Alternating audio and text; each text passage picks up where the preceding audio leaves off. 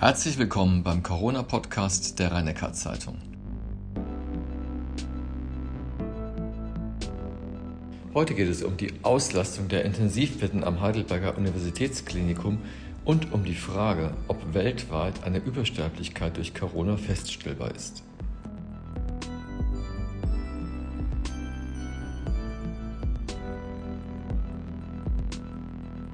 Professor Kreuslich, wir hören immer öfter, dass Kliniken Operationen absagen, dass das Personal die Stationen wechseln muss, um die vielen neuen Corona-Patienten aufzunehmen. Beobachten Sie das auch mittlerweile am Uniklinikum? Ja, schon einige Zeit und jetzt eben zunehmend in stärkerem Umfang. Wir müssen ganz erheblich Personal umschichten, Bereiche stilllegen, um den ähm, immer mehr zunehmenden Druck auf die Intensivstationen noch einigermaßen abzufangen. Es ist ähm, äh, schon die ganze Zeit am Limit, hat sich aber in der letzten Zeit nochmal deutlich ähm, nach oben bewegt. Und wir fürchten leider, dass für die nächsten Wochen auch keine Entlastung zu erwarten ist, weil eben die Zahlen nicht signifikant abgesunken in der Region, ja sogar angestiegen sind. Und diese Auslastung gilt auch für die anderen Kliniken. Sie arbeiten ja alle zusammen hier in der Region. Ja, die Auslastung ist generell sehr, sehr hoch. Es ist äh, nicht so, dass einzelne Kliniken noch ähm, mehrere freie Betten haben und die anderen voll sind. Das läuft ja über die Koordinierungsstelle hier sehr gut, die immer einen ähm, aktuellen, zeitaktuellen Überblick über die Situation in allen Kliniken der Region hat und entsprechend dann auch die Zuweisung von Patienten je nach Bedarf und auch nach Schwere der Erkrankung steuern kann. Aber das Problem ist in der Tat, dass man zunehmend eben große Schwierigkeiten hat, überhaupt eine entsprechende, ein entsprechendes Intensivbett zur Verfügung zu stellen. Wie gesagt, bisher ist es immer gelungen, aber es ist eine Situation, die schon an die Grenzen kommt. Wir erhöhen die Zahl der betreibbaren Intensivbetten sukzessive, weil der Bedarf so hoch ist. Das will heißen, mit der Kapazität, die wir vor zwei Wochen hier noch hatten, äh, würden heute nicht mehr eine ausreichende Versorgung gewährleistet sein. Wir können aber die Zahl der Intensivbetten natürlich immer nur in dem Umfang erhöhen, wie wir dann auch Intensivpflegekräfte haben, um die schwerstkranken Personen dann entsprechend zu pflegen. Und wie wir schon besprochen haben, ist Intensivpflege eine sehr aufwendige Tätigkeit und für Covid-Patienten nochmal aufwendiger, weil sie besondere Lagerung benötigen und so weiter. Insofern bedeutet es, dass wir entsprechend die Pflegekräfte aus anderen Bereichen abziehen müssen. Und das ist dann eben die verschobene Operation, weil man eben nicht postoperativ entsprechend versorgen kann und deswegen nicht mehr die Möglichkeit hat. Also die Erhöhung der Bettenzahl in puncto Stellgeräte, Beatmungsplätze und so weiter ist nicht der kritische Faktor. Aber es ist nicht möglich, ausreichend geschultes Personal kurzfristig dazu zu gewinnen. Insofern geht es nur durch Umverteilung. Und wenn der Druck zunimmt, nimmt, bedeutet das, man muss immer mehr umverteilen, bis man an die Grenze kommt, wo die ansonsten äh, erforderliche medizinische Versorgung, unmittelbar notwendige medizinische Versorgung nicht mehr gewährleistet sein kann. Das ist eben immer die Problematik, die es zu vermeiden gilt und die jeder so gut es irgend möglich ist zu vermeiden sucht. Wir haben ja die vorherigen Male schon darüber gesprochen, dass ja auch Intensivbetten abgebaut wurden, gegenüber von vor einem Jahr bundesweit 3000 heißt es jetzt quasi im Umkehrschluss, dass diese Bettenzahl jetzt doch wieder aufgebaut wird? Ich glaube, das Problem ist, dass man immer von Betten spricht und eigentlich meint betreibbare Betten. Äh, ein Intensivbett einzurichten, einen Beatmungsplatz einzurichten, die technische Infrastruktur vorzuhalten, ist die eine Seite.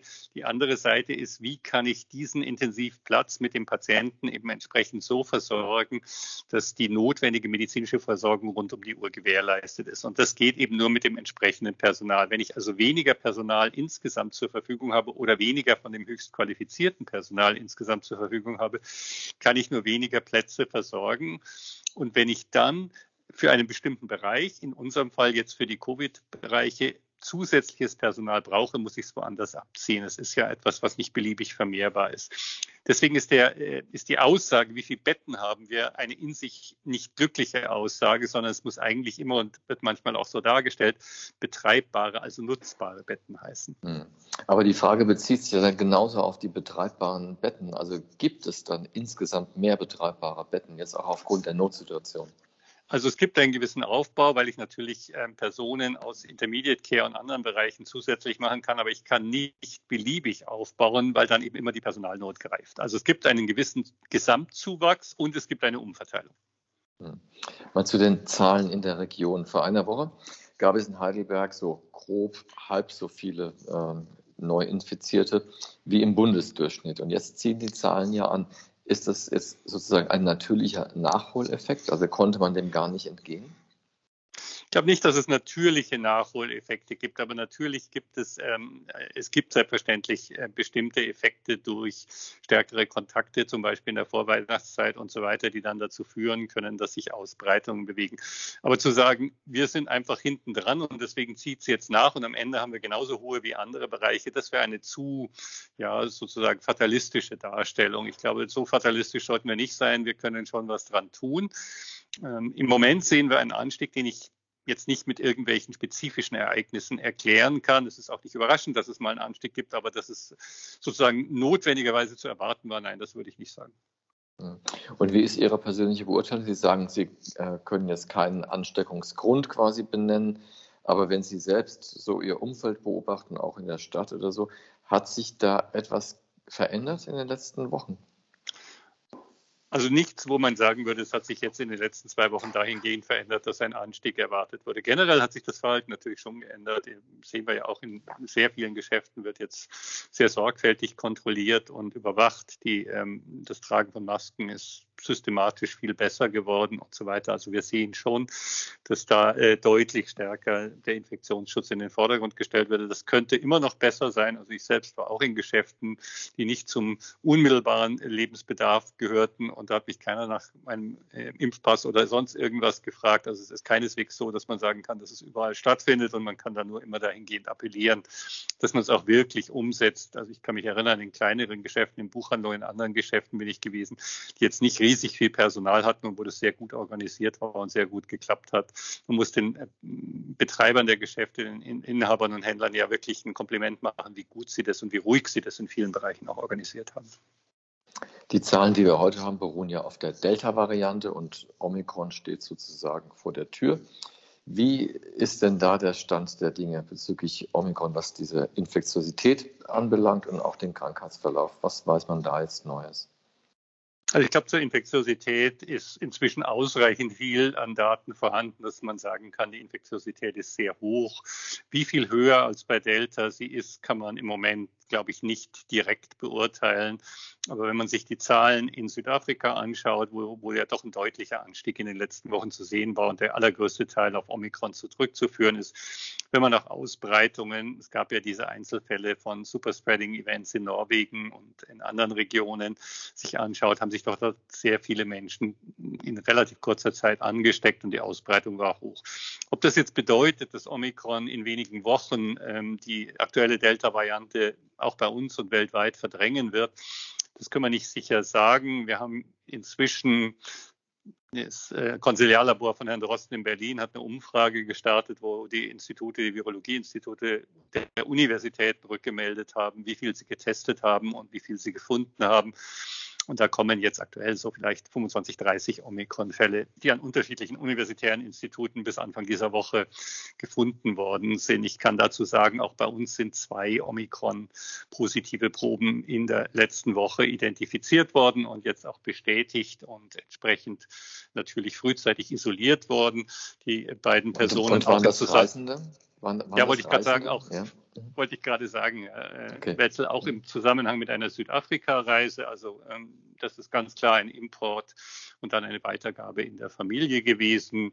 Sind ähm, Patienten, die keine schwere Symptomatik haben, die auch zu Hause sind und über äh, die normale Testung dann eben als positiv identifiziert wurden. Und das Gesundheitsamt hat ja auch die die Maßgabe gegeben, dass Personen mit entsprechender Reisevorgeschichte sich über das ähm, Testzentrum in Reilingen testen lassen sollen, weil dann kommen die Proben zu uns und werden bei uns dann entsprechend bei Verdacht auf Reise äh, oder bei Kenntnis von einer Reise oder sonstigen Verdacht direkt darauf getestet. Zur Erkrankung ist der Stand immer noch der, den wir auch, äh, ich glaube, letzte Woche besprochen haben die Verläufe, die wir bisher kennen, sind weitgehend nicht so schwer, dass man sagen würde, ähm, das ist ein krankheitsschwere besonderes Problem. Aber wir haben auch immer noch nicht so viele Erkrankungen bei alten oder vorerkrankten Personen, die ja die Hauptrisikofaktoren sind. Das ist ja schön, dass wir die noch nicht hatten, aber insofern ist die Frage, wie ist es beim über 60, über 70, über 80-Jährigen einfach derzeit nicht äh, schlüssig zu beantworten. Insofern muss man vorsichtig und aufmerksam bleiben, aber bezüglich der Erkrankungsschwere gibt es im Moment keinen Grund zur Dramatisierung. Es gibt Kollegen, die bereits in die äh, Welt gesagt haben, dass ähm, die, der Verlauf offensichtlich leichter ist das, glaube ich, geben die Daten im Moment einfach noch nicht her. Aber zu erwarten, dass es nicht nur infektiöser, sondern auch schwerer ist, dafür spricht nichts. Wofür allerdings ziemlich viel spricht, und das ist jetzt auch, äh, wie die äh, wissenschaftliche Publikationstätigkeit im Moment läuft ja hauptsächlich über Twitter, hat man den Eindruck, äh, jetzt gerade bekannt gegeben worden von verschiedenen Einrichtungen, dass der Immunschutz geimpfter Personen gegen Omikron eindeutig geringer ist. Das heißt, sie können sich leichter infizieren wobei die Daten auch hergeben, dass insbesondere nach der Boosterimpfung, also nach der dritten Impfung, immer noch ein durchaus sehr erheblicher Immunschutz besteht. Ähm, die Zweifachimpfung möglicherweise nicht mehr hinreichend schützt. Da gibt es leichte Unterschiede zwischen den Daten und es ist auch bei weitem noch nicht vollständig, um es wirklich abschließend beurteilen zu können. Aber ich denke schon, dass man aus den jetzigen Daten entnehmen kann, der Immunschutz insbesondere zweifach geimpfter Personen gegen Omikron ist deutlich schlechter als gegen Delta. Bei der dreifachen Impfung ist vielleicht auch noch ein Unterschied, aber nicht mehr so groß. All das sagt aber noch nichts über die Schwere und den Krankheitsverlauf aus. Also die Tatsache, dass man sich vielleicht leichter infizieren kann, kann, heißt ja noch nicht, dass man dann auch leichter krank werden kann. Und ich erwarte, dass der Schutz vor Krankheit besser sein wird als der Schutz vor Infektion. Es hat BioNTech mitgeteilt, dass sie erwägen, ab März einen neuen Impfstoff dann auf den Markt mhm. zu bringen, der dann angepasst ist an Omikron. Wie hoch ist denn eigentlich dieser Anpassungsprozess? Ist das, wir hatten schon mal über die Kosten gesprochen für einen neuen Impfstoff. Ist das auch wieder im Millionenbereich? Also im Millionenbereich ist es bestimmt, aber nicht im Millionenbereich wie für die Zulassung eines ursprünglichen Impfstoffs. Die müssen natürlich ähm, ein entsprechend äh, angepasstes ähm, Messenger-RNA herstellen. Das wird vermutlich nicht nur eine sein, sondern mehrere. Die muss man dann auch entsprechend testen und dann für die für die ähm, Produktion als Medikament, als Impfstoff entsprechend dann vorbereiten. Das dauert eine gewisse Zeit, dauert eine gewisse Testkapazität, das braucht Personal und andere Dinge und dann muss der Impfstoff auch zugelassen werden, wobei die Zulassung im Vergleich sehr viel einfacher ist und viel weniger aufwendige Studien braucht, weil wenn es im Prinzip der gleiche Impfstoff in den gleichen Fettstoffpartikeln ist mit ein paar leichten Veränderungen in der Messenger-RNA, die auf Omikron anpassen, dann ist natürlich der Zulassungsprozess ein völlig anderer, als wenn es ein völlig neu äh, entwickelter äh, Impfstoff wäre. Daher kommt auch die Zuversicht, dass man ihn relativ schnell in den Markt bringen kann. Ich gehe mal davon aus, dass die Hersteller, also BioNTech ebenso wie Moderna, in jedem Fall jetzt einen Impfstoff entwickeln werden. Und die Frage, ob sie ihn dann zulassungsreif bringen und auch zur Zulassung äh, beantragen, wird davon abhängen, was wir dann im Januar, Anfang Februar über die tatsächlichen Immunescape, also den Immunschutz gegen Omikron oder den Verlust des Immunschutzes gegen Omikron wissen. Also ich er erwarte mal, und das ist ja auch irgendwie vernünftig, oder nicht nur irgendwie, sondern ist vernünftig, dass man so vorgehen wird, parallel die Schritte zur Entwicklung zu machen, um keine Zeit zu verlieren, aber den aufwendigen letzten Schritt in die Testung und Zulassung zu kommen, davon abhängig macht, was man in drei, vier Wochen weiß. Ja, wir haben ja schon oft gesprochen über die Dunkelziffer und äh, in dem Zusammenhang auch über die Übersterblichkeit. Das letzte Mal haben Sie gesagt, am Beispiel von Südafrika, dort wurde Omikron entdeckt, weil die so gut testen. Und es gibt mhm. auch Länder, die haben auch generell schlechtere Testmöglichkeiten, da wird dann auch nichts gefunden. Jetzt äh, bezogen auf die sogenannte Übersterblichkeit, wir haben jetzt schon fast zwei Jahre Corona, also zumindest ein Dreivierteljahre. Konnte man eigentlich jetzt mal weltweit bezogen feststellen, dass es Länder oder Regionen gibt, wo die Übersterblichkeit einfach so nach oben gegangen ist, dass man vermuten könnte, das hängt mit Corona zusammen? Also gewissen Anstieg in der Übersterblichkeit hat sich in verschiedenen Ländern über bestimmte Zeiträume gezeigt. Also in, in, in Zeiten, in denen sehr hohe Zahlen an Corona-Infektionen und dann eben Intensivpatienten waren. Wenn man diesen Zeitraum beobachtet hat, dann hat sich das auch in der Übersterblichkeit deutlich manifestiert. Das war auch in Deutschland so. Ich glaube, wir haben im Januar oder Februar mal drüber geredet und hatten damals sehr konkret die Zahlen besprochen. Und das ist auch in anderen Regionen so. Ich muss sagen, dass ich die Zahlen für ähm, zum Beispiel Afrika nicht so gut kenne und auch nicht sicher bin, wie gut die Erfassung dort ist in den entsprechenden Systemen. Länder, die eine ein nicht so stark entwickeltes Gesundheitssystem haben, haben natürlich auch in der Regel ein weniger gut, äh, gutes Erfassungssystem äh, insgesamt. Und insofern kann ich äh, die Frage, was jetzt insbesondere afrikanische Länder mit ähm, etwas weniger starken gesund, ausgebildeten Gesundheitssystem betrifft, nicht wirklich beantworten. Aufs ganze Jahr bezogen ist, das, ist der Effekt nicht ganz so stark sichtbar, aber auch dort kann man sagen, das ist ja auch vielfach schon diskutiert worden, dass natürlich unterschiedliche Effekte greifen. Also das Beispiel, was oft mal angesprochen worden ist, als der Lockdown war, gab es halt sehr wenige Verkehrsunfälle, weil die Leute nicht draußen waren.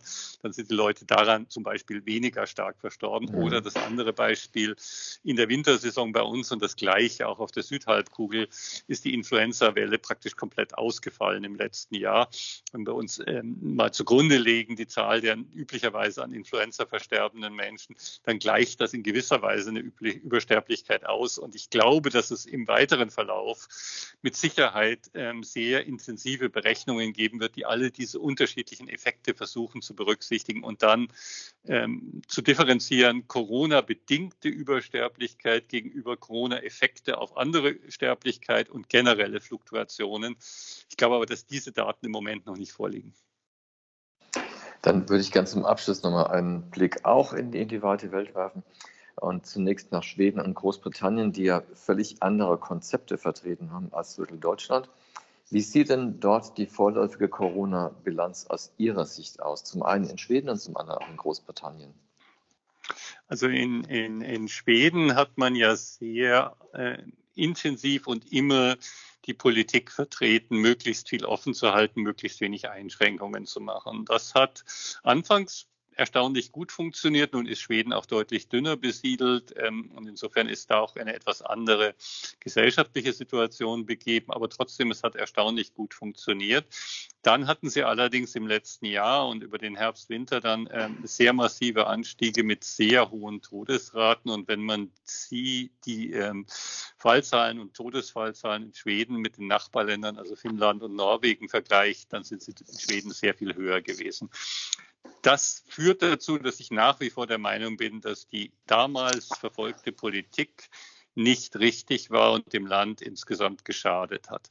Ähm, in der Folge ist man mit vergleichsweise hohen Zahlen Infizierter und durch die Infektion immunisierter und durch die Impfung zusätzlich immunisierter mit der äh, offenen Politik relativ gut gefahren. Also es läuft ja jetzt über den Sommer und Herbst auch so, dass die Fallzahlen zwar nicht niedrig sind und auch ansteigen, aber nicht dramatisch explodiert sind. Man muss eben dabei rechnen, wenn ich initial sehr viele Menschen infiziert habe plus viele immunisiert habe, habe ich natürlich auch eine gewissermaßen etwas höhere Schutzrate. Im Moment hat aber Schweden äh, und das ist interessant zu sehen, durchaus auch gegengesteuert und haben eben die Maskenvorgaben, Maskenpflichten in verschiedenen Bereichen jetzt wieder stark in den Vordergrund gestellt. Man geht also nicht in die Richtung, wir schließen bestimmte Bereiche ab, aber schon in die Richtung, wir müssen die Hygiene- und Schutzmaßnahmen wieder verstärkt anwenden, um einen deutlichen Anstieg zu vermeiden. Insgesamt würde ich sagen, auf die Gesamtzeit bezogen hat sich der Sonderweg Schwedens nicht bezahlt gemacht. In der jetzigen Situation gibt es aber auch für Schweden keinen wirklichen Grund, vom aktuellen Weg mit äh, verstärkter Hygiene- und, und, Maskenpflicht abzuweichen. Großbritannien hat sehr stark umgeschwenkt. Die hatten ja ursprünglich auch einen Weg äh, wie Schweden propagiert, ist dann aber in sehr massive Einschränkungen gegangen, mehrfach in sehr massive Einschränkungen gegangen. Also als es in Großbritannien hoch war, war es bei uns eher niedrig und wo es dann in Großbritannien niedriger wurde, ist es bei uns hochgegangen. Aber die äh, relativen Entwicklungen, würde ich sagen, ist Großbritannien keinesfalls besser gefahren als bei uns. Überraschenderweise ist auch die Impfrate nicht besser als in Großbritannien, weil die hatten ja mit großer Begeisterung sehr früh begonnen zu impfen, sehr intensiv begonnen zu impfen. Ich kann mich noch erinnern, dass vor ziemlich, vor knapp einem Jahr oder ziemlich genau einem Jahr, als äh, Großbritannien schon geimpft hat und hier große Aufregung war und man gesagt hat, da wird man sehr viel schneller das Ganze bekämpfen können. Aber die Impfrate, die doppelt geimpfte Rate in Großbritannien ist nicht besser, sondern eher etwas schlechter als bei uns. Insofern haben die dort ähm, keine in irgendeiner Form bessere Situation im Moment. Auch in Großbritannien steigen die Zahlen an. Im Moment würde ich sagen, für das Jahr 21 kann ich nicht erkennen, dass zwischen diesen Ländern das eine es richtig gemacht hat und das andere falsch. Wo man den deutlichsten Unterschied aus meiner Sicht sieht, sind die südlichen Länder, Spanien, auch Italien, die möglicherweise durch die sehr dramatische frühe Pandemie wir denken zurück an Bergamo und die Region, eine, eine andere Wahrnehmung auch in der Bevölkerung bekommen haben und auch eine andere Wahrnehmung in der Politik hatten und dann mit äh, sehr früh, sehr viel früher als bei uns durchgesetzten stringenten Maßnahmen, die bei uns dann nachgeholt worden sind, das ganz gut eingedämmt haben. Aber auch in den Regionen muss man ehrlicherweise zugestehen, dass es derzeit wieder Anstiege gibt. Vielleicht der letzte Punkt dazu es ist auch nicht so aufregend, wenn die Infektionszahlen etwas ansteigen, solange wir sie nicht so stark ansteigen lassen, wie es bei uns aktuell der Fall ist und der Effekt auf die Krankenhäuser und Intensivstationen nicht so groß ist. Wir sprachen ja schon öfter davon, ich kann das immer nur wieder betonen, wir werden dieses Coronavirus nicht loswerden und wir werden uns auch in den nächsten Jahren noch damit infizieren können. Wenn das aber passiert und dann ist man vielleicht mal ein paar Tage krank, hat etwas Fieber und dann geht es einem im Regelfall wieder gut, dann ist es auch nichts anderes, als was wir an anderen Krankheitsbildern haben. Und wir müssen jetzt in die Phase kommen, wo wir diese Stufe erreichen können. Im Moment ist eine gewisse Ungewissheit einfach dadurch ergeben, dass wir über Omikron noch nicht genug wissen und die Möglichkeit, dass Omikron analog wie Delta im Frühjahr diesen Jahres die vorher bestehende Variante weitgehend verdrängt und wir eine etwas veränderte epidemische Lage haben, ist halt absolut gegeben. Das werden die nächsten Wochen zeigen, wie sich das entwickelt. Professor Kreuzig, ich bedanke mich für das Gespräch. Ja, gerne.